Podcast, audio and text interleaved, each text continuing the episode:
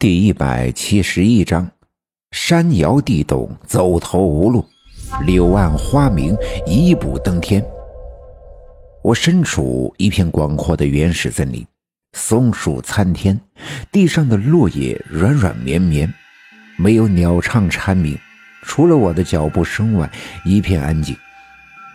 我漫无目的的向前走，惊奇的发现，四周的景象完全一致。终于，我失去了方向，找不到来时的路。我感到压抑，我知道自己被困在这无尽的树林之中，孤独是一把镣铐，空虚是捆绑我的绳索。我被空旷束缚，无助让我感到恐惧。而就在我手足无措的时候，身后的山体开始滑坡，泥土和石头如波涛一般的翻滚。巨大的力量将那些参天的松树连根拔起，卷进洪流之中，撕扯着、纠缠着，将那些被吞噬的松树折断、砸烂。山体的坍塌迅速地向前蔓延，巨大的力量我无法掌控，唯一能做的便是赶快逃跑。我拼命地往前跑，顾不得脚上的鞋子已经跑丢。更顾不得手臂和肩膀已被一些枝桠划破，跑了好一阵儿，当我已经筋疲力尽的时候，山体停止了坍塌，一切安静了。我抱住一棵松树，大口的喘气，光着的脚底板早已被划破。刚才实在太紧张，完全没注意，现在才感觉到钻心的疼痛。低头看去，我的脚被划破多处。流出鲜红的血液，滴落在脚下干枯的松针上，迅速的渗透了下去，不见了踪影。我原以为长三台内的仙山五峰岭是绝对安全的桃源胜景，难道走出那个山洞不久，便遭遇到了这样的凶险？这里离我的家刘家镇千里之遥，无助恐惧的时候，却不知道该喊谁。幸亏山体滑坡已经停止，我靠在一棵树下喘着粗气，而突然那轰隆隆的声音再次响起，我赶紧惊慌地站了起来。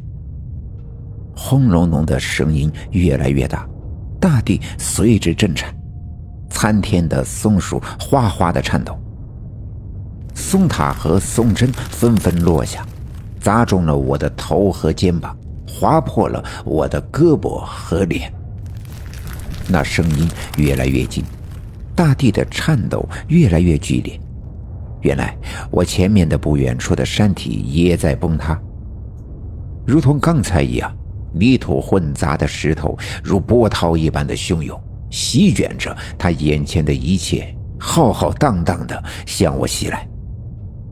我吓坏了，不由自主的往后退去，我的脚踩在松垮的泥土上，身子一歪，差点摔倒。赶紧抱住了一棵松树来保持平衡，而眼前的山体塌陷却不曾停止，一步步的向我靠近。我回头看去，身后的山体已经滑落，形成了一个刀削斧剁一般的悬崖。我已经完全没了退路，只能眼睁睁的看着前面的山体继续坍塌。粗壮的松树在大的灾难面前显得十分的弱小。毫无反抗的力量，整个松林颤抖着。眼前的一切好似冬日的傍晚，奶奶在锅里炖的一锅菜，奔涌的泥土沸腾着，发出愤怒的吼叫。眼前几乎所有的松树都已经倒下，坍塌的泥土逼近我的眼前，离我只剩下不到一步远的距离。我被刺伤流血，无处可逃。下意识地抱住了唯一的一株松树，拉住它的枝丫，顾不得我的脚底板已经受伤流血，蹬踏着它粗糙的树皮，奋力地向上攀爬，每爬一步便在树干上留下我鲜红的脚印。突然，声音再一次停止，世界再一次凝固，一切再一次安静。